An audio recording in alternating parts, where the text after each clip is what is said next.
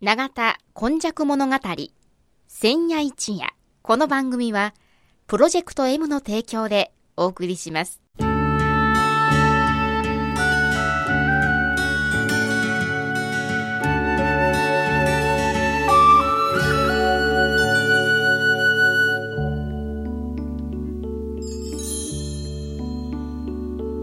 神戸は港があることで多様性のある町となりました。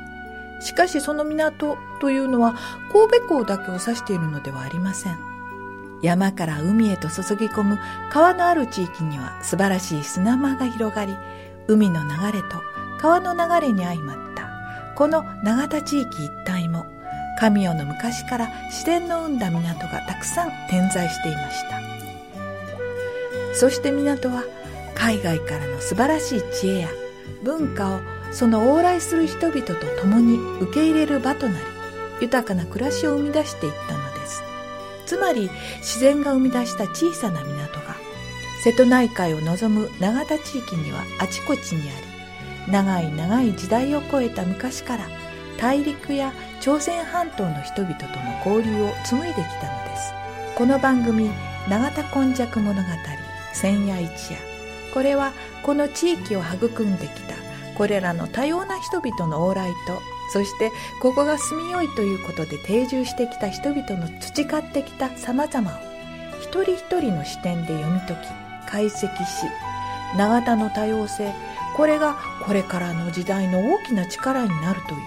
この地の歴史を掘り起こしながら未来予想図を皆様にお届けするという番組です。毎週土曜日の夜の7時15分からの15分間 FMYY からお届けします。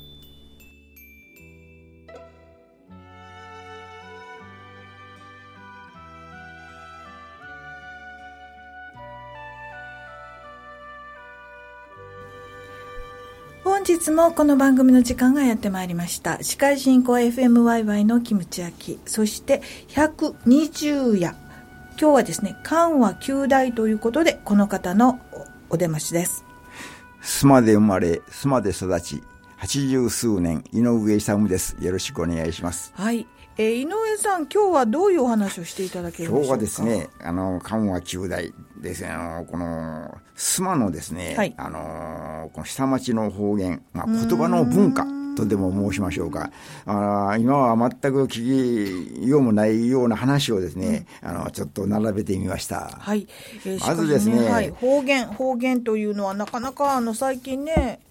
えー、標準語になりがちな、くなりましたね。はい、えー、まずですね、うん、あのー、この鉛は国の手形。などと、まあ、よく言いましたんですけども、うん、最近、あの、このテレビなどでですね、あの、よく、この、聞きます、あの、高校野球の選手のインタビュー。はあはあ、これがですね、私はあの、高校野球面白いので、まあ、若い頃からよくあの、ラジオでも聞き、テレビでも聞き、やはりあの、勝者、敗者、あの、うん、まあ、監督さんは別として、選手の皆さんがですね、インタビューを受けますね。はい、今はもう、どこの学校、沖縄も東北も関西もですね、うん、このキャプテンがインタビューを受けてるのを聞きますと、全く綺麗な標準語ですね。えー、特にですね、私はちょっとあの、この今まで聞いた中でですね、あの、東北の選手がですね、関西なまりの、その、この言葉を話す。うんそしてですね、鹿児島の選手がですね、意味不明なことがちょっと話す。うん、そういうようなあの選手が今全くなくなりましたね。綺麗な言葉でですね、すらすらと、まあ、あの、この、この、あの、アナウンサーのこのインタビューに、ね、あの答えてですね、もうあの、綺麗な標準語でですね、あの、これ、あの私は年寄りが見ますとですね、もうちょっと鉛があってもいいんじゃないかな、そうですね。というような気がしますね。それからそういうようなことでですね、あのこの須磨にはですね、いろいろこの方言があるんですけども、これを順次、またあのこの、このことわざでですね、京都の木倒れ、大阪の食い倒れ、兵庫神戸の南土屋という、この、ような、その、代名詞があるんですね。吐き倒れじゃないんですか？あの、京都の木倒れ。はい。いや、あの、神戸は吐き倒れではないんですああの、こあの、神戸、あの、兵庫神戸の南土屋という言葉があるんです。えき倒れだとばっかり私は思っています、はい、こういう、これはもう下町のあの、この表現、あの、かもわかりませんけども、はい、我々子供の頃はですね、おじいちゃんばあちゃんがよくこういうこと言ってましたね。えー、あの、この吐き倒れというのも、よくあの、その中の一部が入るんですけども、はい、この、やはり言葉の何度やという言葉も、一見見たらちょっと、なんか品が悪そうなような、あの、表現なんですけども、そして、その、あの、次はですね、この、このイノシシが腹をつつく、これは言葉じゃないんですけどですね、うん、あの、下町の、これはあの、あの、あの須磨によらず、その下町ではこういう話が今聞いたことが、あの、この、あろうからと思うんですけども、昔のこの10円札、はいはい、あの、明治時代から、あ明治32年からですね、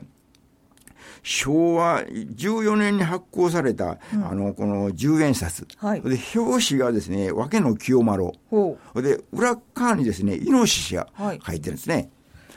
だからそれを、そのお札を、まあ、聖徳太子と呼ぶような感じで、十円、えー、イノシシと呼んだ、ね、そうですね。この、あのー、わけの清丸という方は、このイノシシには難儀を救われたいう伝説があるんですよね。それでイノシシが、あのー、この、あの、ぐらいに、そしてその、はい、あの、昔の職人がですね、うん、あの、誕生日になりますと、その十円札を腹巻きに入れます。はい。そうすると、ね、家帰りましてですね、今日は、あのー、この、イノシシがもう腹をつついてしょうがないと。どういう意味ですか？そういうような話題なんですね。やはりその、10円札の誇張するためにですね、イノシシ入ってるので、はい、そのイノシシがですね、あの、この10円札、私は今日はお金を持ってると。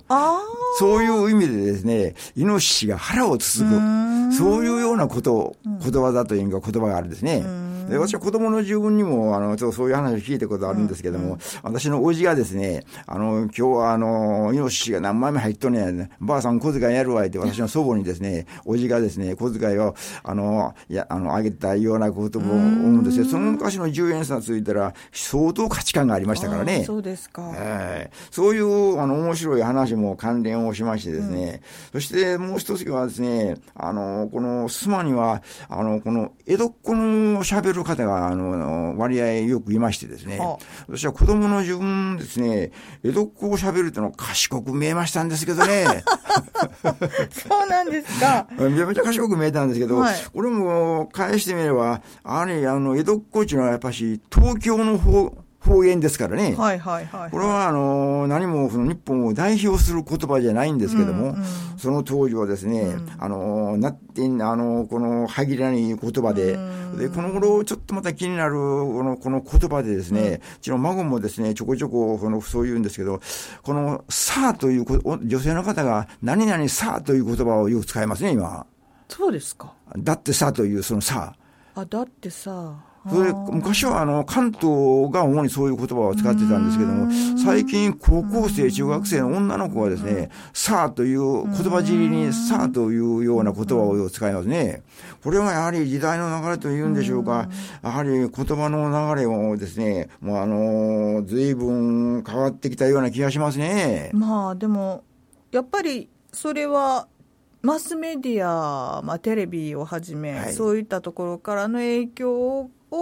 非常に言葉というのは受けるっていうことではないでしょうか、ね、そうかもありませんね。で、これちょっとあの、また前後するんですけど、うん、この、あの、この10円札のこの、イノシシにつきましてはですね、はいはい、京都のあの、御所の近くにですね、ええ、神社、守る王神社という、はい、あの、神社がありまして、この神社はですね、あの、最新は訳の清丸があの、祀っておりましてですね、うん、あの、狛犬というのは大体犬ですね。あ、犬ですね。この狛犬はですね、もうあの、イノシシなんです。それは珍しいですね。あね、私もこう調べたら、あこういう神社があるということで、で、この神社のですね、あの、玉垣にですね、いろいろその、この、あの、大神社のですね、由来とかですね、はい、そういう、その中のこの境内のことをですね、大きく拡大してですね、うん、玉垣にずっと貼り付けてあるんですけど、その中の一つにですね、はい裏イノシシがですね、あの、あの、10円札のですね、その、拡大したですね、あの、その、玉垣に飾ってありますね。で、このですね、ご利益は、あの、足と腰の痛みに効くと、ご利益があると。いうことでですね、あの、お参りする方が、あの、非常に多いんですので、やはりこのイノシシの、その、あの、裏イノシシという十円札もですね、やはりこの京都にもそれ祀られてあるということは、やはりまあまあ、あの、私が今このお話しました、あの、この十円札もですね、この、この言葉には直接関係ないんですけども、あの、庶民のその、表現としては、ちょっとやはり妻にも、あの、そういうようなのが、あの、あの伝わっておりますね。それで、今度は次にですね、この須磨のこの下町で、あの現在は全くこのあの語られてないんですけども、あのこの方言があります。はい、この方言がですね、もうあの割合たくさんあるんですけど、ちょっとあの調べますとですね、まず、たくら。は？たくら。たくら。これね、あの短期、気合短いということですね。タクラと、おお前はタクラやなとというような言葉ですね。はい、これはその独特の、まあ、あの、方言なんですけど、うん、その次には、くんなかす。くんながす。あ、くんなかす。あ、くんなかす。はい。で、捻挫をするということですね。へえ。はい。それから、あの、しゃあないなこれはちょっとまあ、あの、馴染みありますね。仕方がない。はい。しゃあないなっていうのは、今でもね。ねはい。それから、ぐす悪い。あこれも時々あるあの、都合が悪いということですね。はい、それから、おびんたれ。はあ、これはこれはね、怖がり、気が小さい。へえ。それから、めんめら。私たちはと。めんめらが。はい。めんめらがなというような言葉ですね。それから、もう、とっとわやなと。これもちょっと今の使ってる方の中にはですね、大変なことやなということですね。それからですね、別所ない。これはちょっとあんまり語られていますがね、はい、あの大丈夫であるというですね。それから、あの、ずんぼり生徒。これはないですね。これ、あの、子供をですね、はい、あの、このお風呂に入れますね。はい、その時に、あの、肩までずんぼりせという。ああ、ずぼっと入るそう、そういうずんぼりせという、あの、ずんぼりという言葉がありましたね。それから、イン。はい、そうです。イン。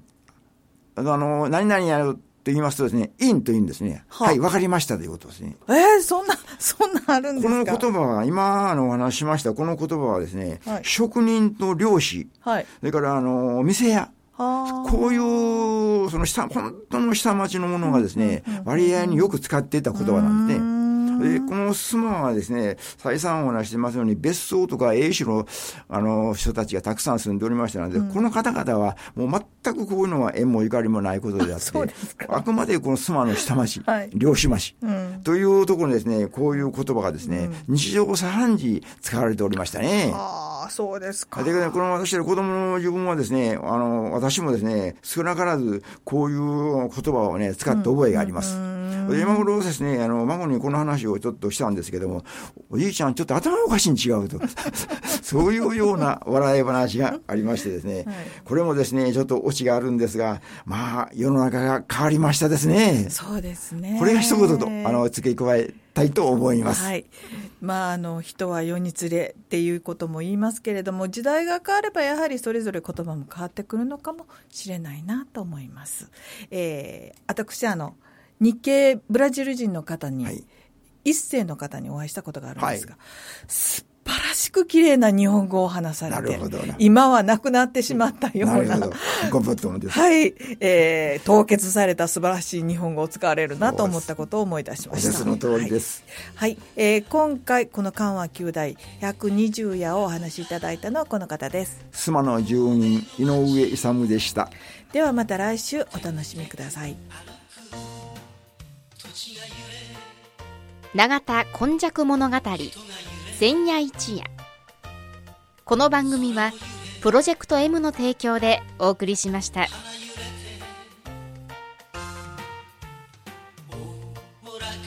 爽やかによみがえる街を